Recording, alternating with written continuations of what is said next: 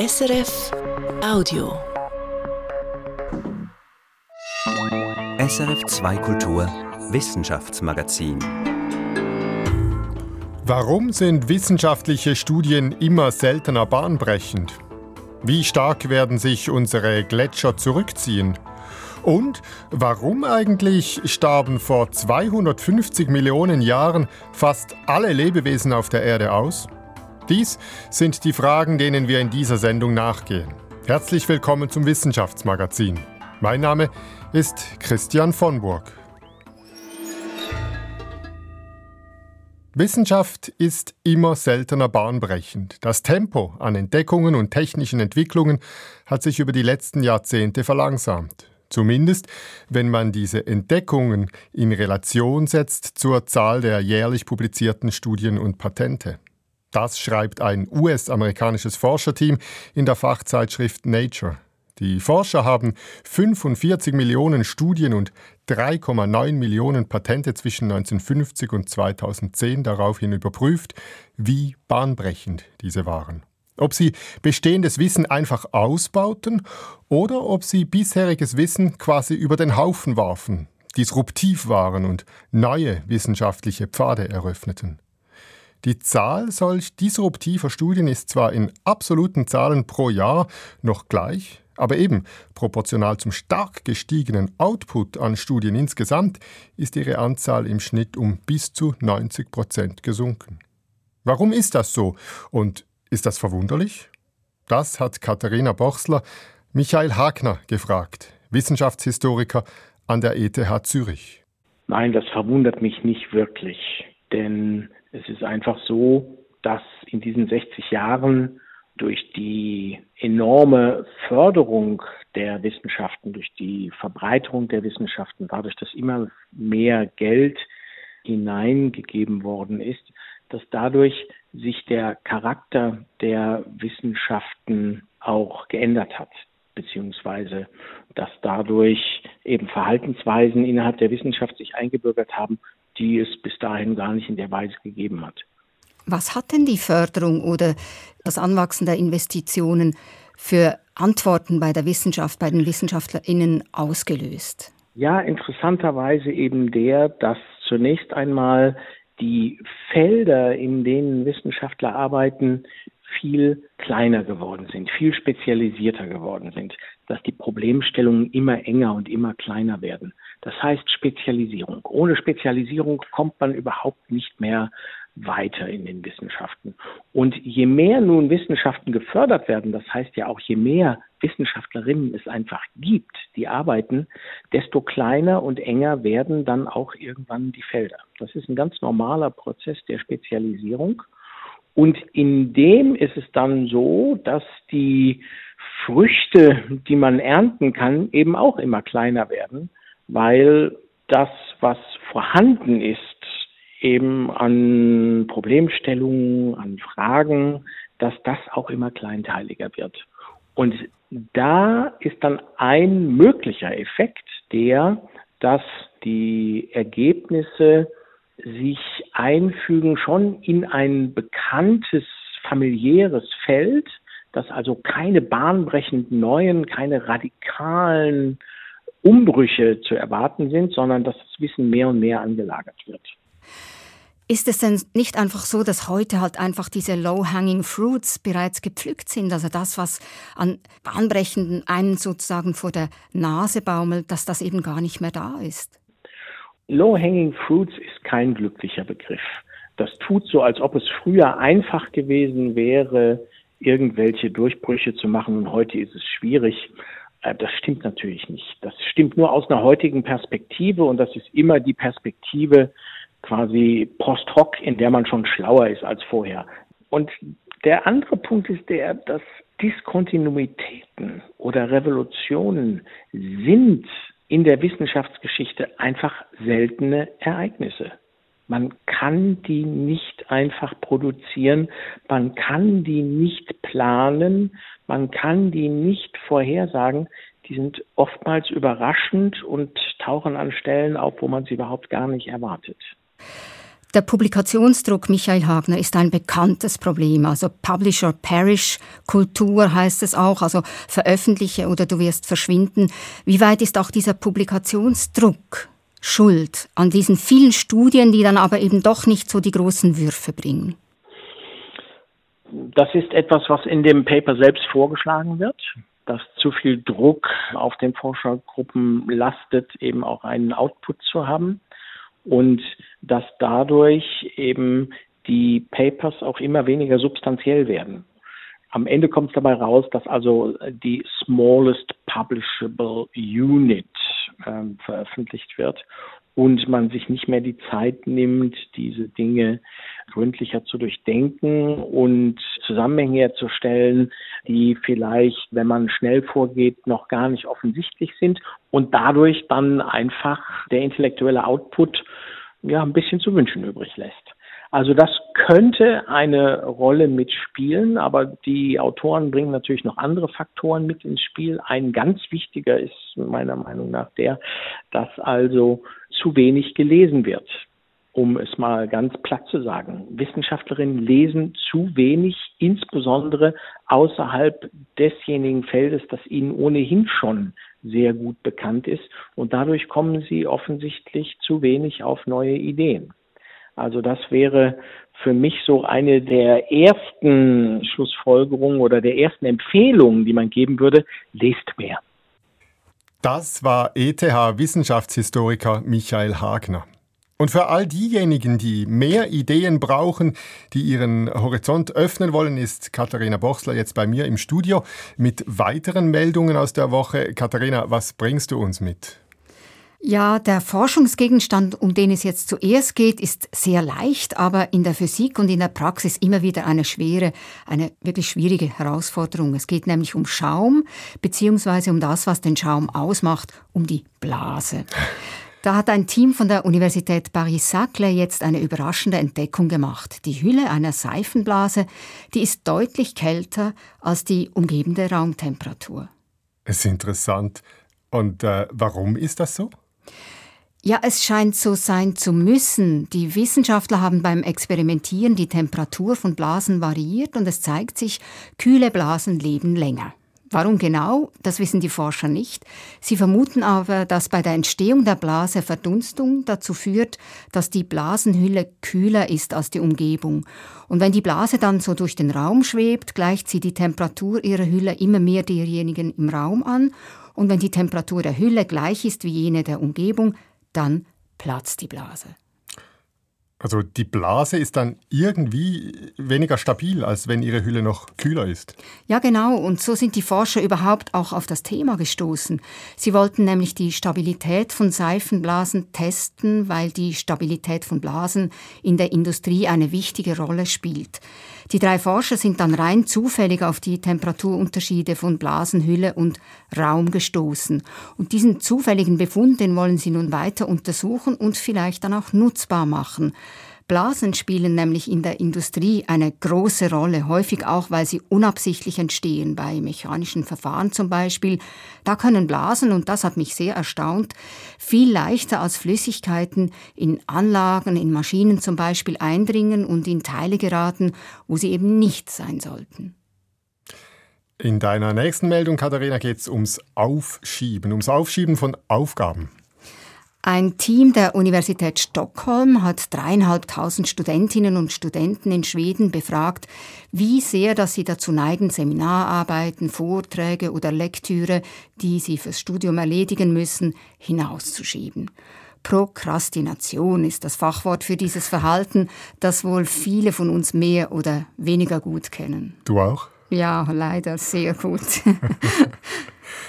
Ziel der Studie war es herauszufinden, wie Prokrastination und Wohlbefinden zusammenhängen. Wenn man so eine unangenehme Aufgabe hinausschiebt, dann geht es einem ja kurzfristig äh, zumindest äh, jeweils besser. Also wenn ich zum Kühlschrank gehe, fällt mir das leichter. Als mich an die Arbeit zu setzen. Ja, kurzfristig führt Aufschieben immer zu einer Erleichterung, zu einem guten Gefühl, wenn man unangenehm aus dem Weg gehen kann. Langfristig aber hat es eben selten gute Folgen. Das zeigte sich auch in dieser Studie. Die Studierenden wurden dreimal innerhalb von neun Monaten zu ihrem Hang hinauszuschieben befragt und zu ihrer Gesundheit, zur sozialen und finanziellen Situation.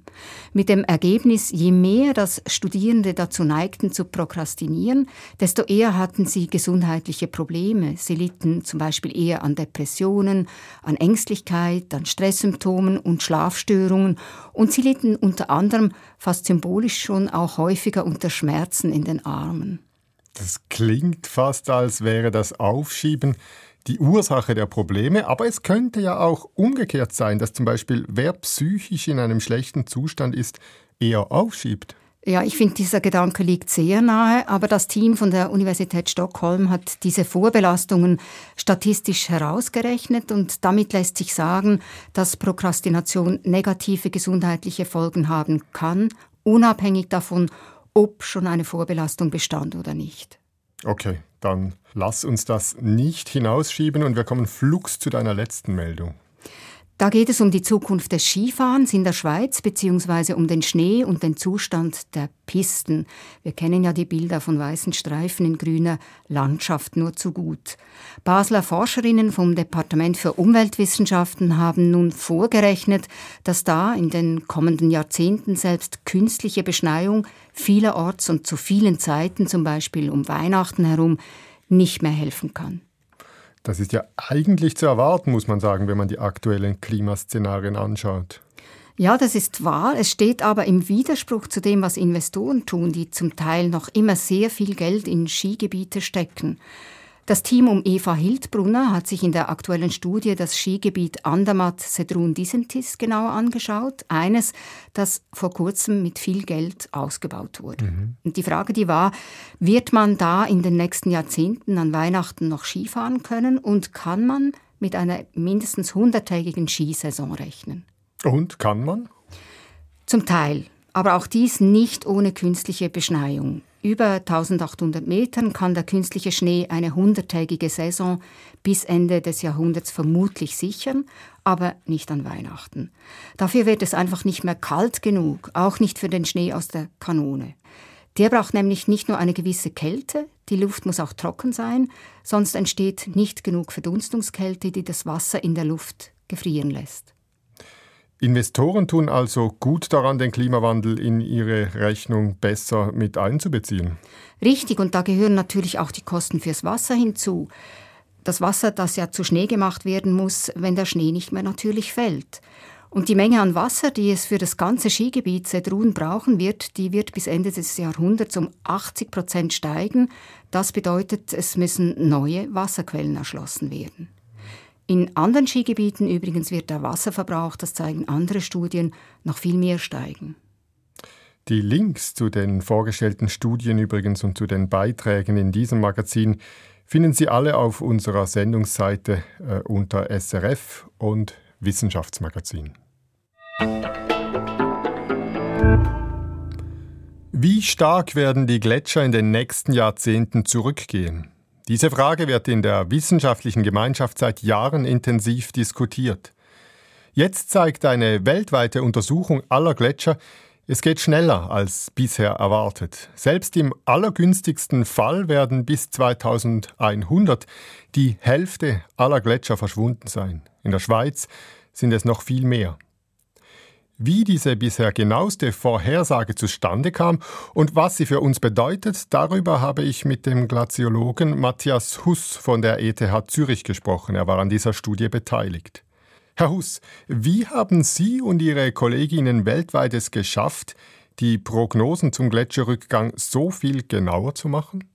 Mit dieser neuen Studie kamen komplett neue Methodiken zum Einsatz. Das heißt, wir haben jetzt genauere Modelle, deutlich genauere Daten und diese Daten erlauben es eben, bessere Aussagen zum Gletscherrückgang zu machen, die andeuten, dass wir eine leichte Beschleunigung haben im Vergleich zu früheren Resultaten, aber grundsätzlich die Aussagen eigentlich sehr ähnlich geblieben sind. Sie haben ja mit verschiedenen Szenarien gerechnet. Gehen wir mal von der bestmöglichen aus. Wir äh, tun alle viel mehr für den Klimaschutz als bisher und schaffen es tatsächlich, die Erwärmung auf 1,5 Grad zu beschränken. Wenn wir dieses Szenario anschauen, wie sehen die Schweizer Gletscher dann im Jahr 2100 aus? Ja, selbst mit diesem besten Szenario werden rund zwei Drittel der Schweizer Gletscher oder des Eisvolumens verloren gehen. Das ist sehr viel. Wir können die Gletscher nicht so retten, wie sie sind, aber dennoch können wir mit diesem Klimaschutzszenario große Gletscher retten, zumindest in kleinerer Form, während praktisch alle oder viele der kleineren Gletscher sowieso ganz verschwinden werden. Und wie sieht es weltweit aus? Weltweit sieht es eher besser aus, da die meisten Gletscher in den polaren Regionen liegen und viel größer sind. Dort kann mit Klimaschutz rund drei Viertel der Gletschermasse gerettet werden. Das heißt, ein Viertel geht auch im besten Fall verloren, während drei Viertel noch bestehen bleiben könnten. Jetzt realistischerweise muss man sagen, ist man derzeit unterwegs äh, auf dem Weg zu einer Erwärmung auf knapp drei Grad. Wenn man eben in Betracht zieht, was die Länder bisher weltweit angekündigt haben, wie stark sie ihren CO2-Ausstoß verringern wollen. Schauen wir dieses Szenario an. Wie sieht es dann aus im Jahr 2100? Wenn wir in die Schweiz blicken, auf unsere Gletscher, dann werden wir in diesem Szenario rund 90 Prozent des Eisvolumens verlieren. Das heißt, wir haben zwar noch ein bisschen Eis in den höchsten Lagen, aber fast alles ist weg. Auch weltweit gehen dann deutlich mehr Gletscher verloren, aber dennoch haben wir rund zwei Drittel der Gletschermasse, die noch bestehen bleibt im Jahr 2100, aber in diesem Fall mit starker Erwärmung geht der Verlust noch deutlich über 2100 hinaus. Das heißt, viele Gletscher werden auf längere Frist hinaus dennoch komplett verschwinden und damit der Anstieg des Meeresspiegels weitergehen. Sie sprechen es an, der Meeresspiegel steigt an. Wie stark denn in diesen Szenarien? Sind das Zentimeter, sind das Meter? Der Anstieg des Meeresspiegels von den Gletschern ist wirklich im Zentimeterbereich. Wir sprechen hier von rund 10 Zentimetern bis zu 15 Zentimetern im Extremfall. Das tönt nicht nach viel, aber wenn es eben mit anderen Komponenten kombiniert ist, zum Beispiel mit der Ausdehnung des Meereswassers aufgrund der Erwärmung oder auch den Eisschilden, dann ist es eben trotzdem viel und vor allem, wenn das zusammen mit Sturmfluten kommt, dann ist das für Küstenregionen weltweit extrem problematisch. Sehe ich das richtig? Also das Abschmelzen der Eisschilde am äh, Nordpol und am Südpol, die sind entscheidender, wenn man äh, den Meeresspiegelanstieg anschaut. Es kommt auf die Zeitperiode darauf an. Momentan tragen die Gletscher, die relativ kleinen Gletscher, noch stärker zum Meeresspiegelanstieg bei als die sehr großen Eisschilde. Aber das Potenzial von diesen Eisschilden ist um ein Vielfaches größer. Wenn ganz Grönland abschmilzt, haben wir 7 Meter Meeresspiegelanstieg, in der Antarktis 60 Meter.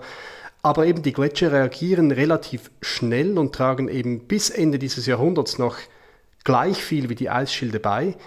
Dann holen die Eisschilde aber deutlich auf. Und jetzt, wenn wir auf längere Fristen schauen, also 300, 500 Jahre, dann sind es wirklich die Eisschilde, die den Meeresspiegelanstieg antreiben.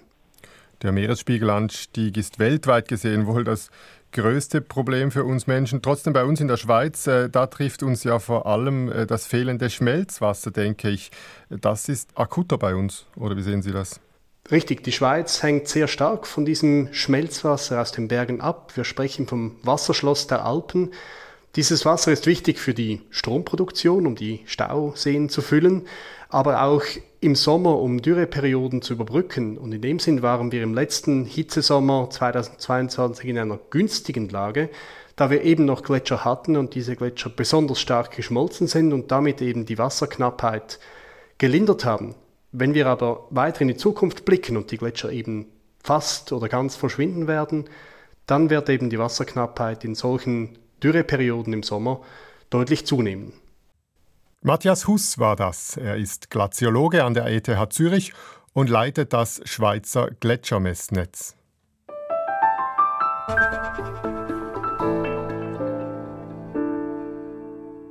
Vor 250 Millionen Jahren löschte eine gewaltige Naturkatastrophe fast das ganze Leben auf der Erde aus. Etwa 75 Prozent der Lebewesen an Land und bis zu 95 Prozent der Wasserbewohner verschwanden damals.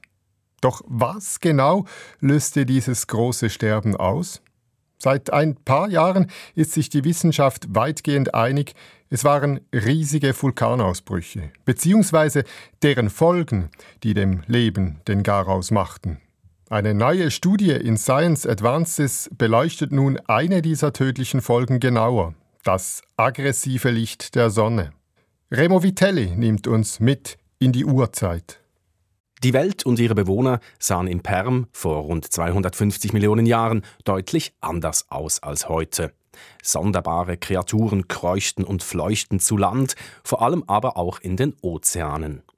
Der Paläontologe Philip Jardine von der Universität Münster beschreibt es so. The plant and animal life would have looked very different. So this is before the time of the dinosaurs. Es war die Zeit vor den Dinosauriern, aber an Land gab es bereits große Echsen. Es gab noch keine Blütenpflanzen, dafür aber Verwandte der heutigen Nadelbäume und riesige Farne. Im Meer tummelten sich Trilobiten, Verwandte der Krebse, die aussehen wie große Kellerasseln und viele andere Lebewesen, die wir heute als Fossilien kennen. During the Permian, where we would have had things like trilobites still running around the place, lots of those sort of earlier fossil groups. Doch dann die große Katastrophe. Im Gebiet des heutigen Sibirien brachen riesige Vulkane aus, zuerst explosionsartig. Schlimmer aber war, dass daraus ein stetiger Lavastrom entstand, der sich während mehrerer Zehntausend Jahre immer weiter ausbreitete und auftürmte. Und dies löste eine ganze Kaskade von weiteren Katastrophen aus. And while the volcano or the volcanic activity over this long time scale may have been the. Der Vulkanismus war der Auslöser. Was dann kam, war zum Beispiel ätzender Regen und eine heftige globale Erwärmung. Die heiße Lava löste giftige Stoffe aus Gesteinen und große Mengen von Schwefelwasserstoff gelangte in die Luft. Die ganze Welt muss nach verfaulten Eiern gestunken haben. Saurer Regen begünstigte die Erosion von Landschaften. So wurde auch mehr organisches Material in die Meere getragen. Eine Überdüngung war die Folge, was wiederum zu Sauerstoffknappheit führte im Wasser. Bei gewaltigen Bränden wurde viel CO2 frei. Methaneis schmolz und verflüchtigte sich. Die Treibhausgase heizten die Atmosphäre auf um durchschnittlich bis zu 10 Grad. There are a lot of environmental effects es waren viele verschiedene Faktoren und dies über eine lange Zeit. Das war hart für das Leben auf der Erde. Und ein Faktor kam wohl noch mit dazu, wie nun die neue Studie nahelegt, an der Philip Jardine mitgearbeitet hat. Eine stark erhöhte UVB-Strahlung.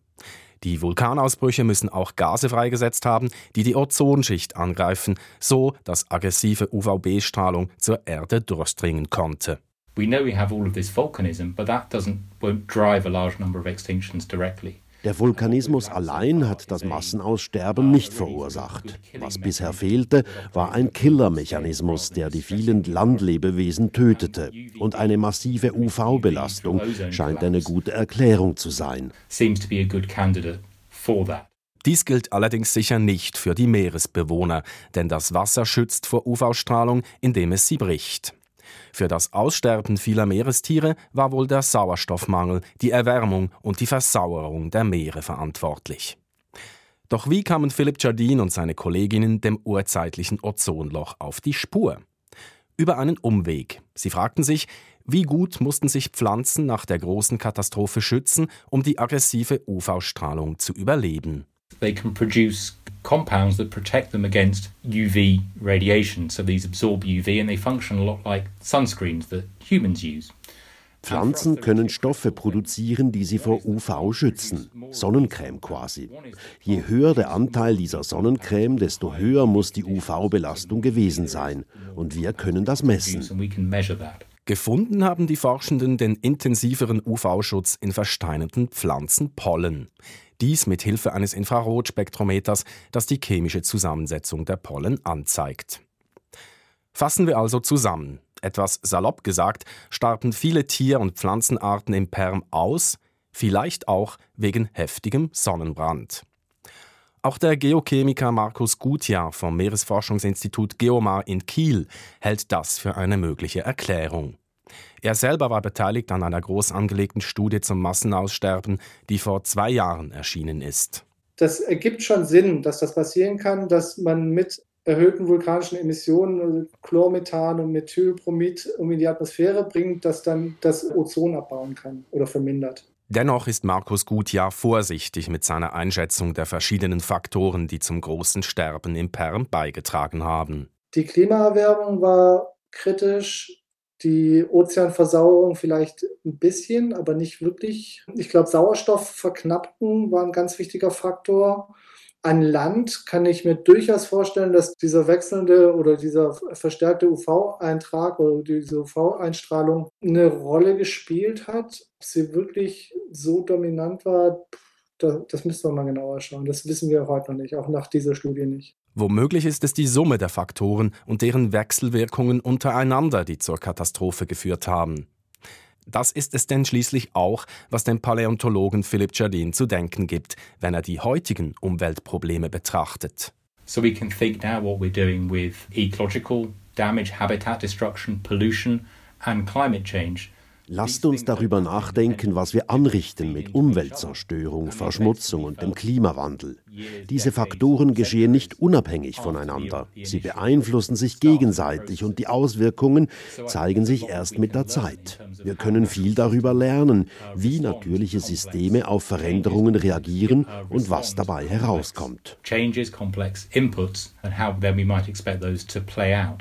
Immerhin bleibt zum Schluss der tröstliche Gedanke, auch nach der massiven ökologischen Krise vor 250 Millionen Jahren hat sich die Natur wieder aufgerappelt.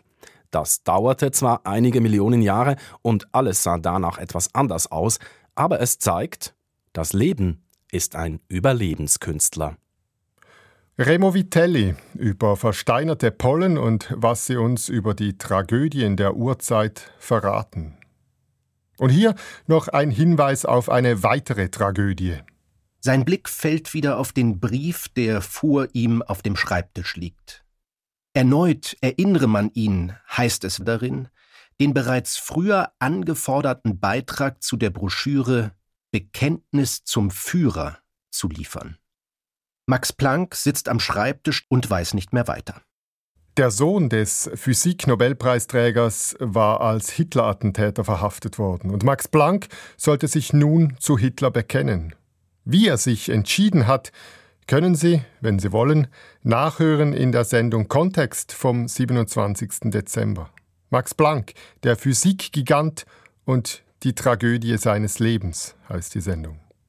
Verantwortlich für diese Sendung war Katharina Bochsler und am Mikrofon Tschüss, sagt Christian von Burg. Das war ein Podcast von SRF.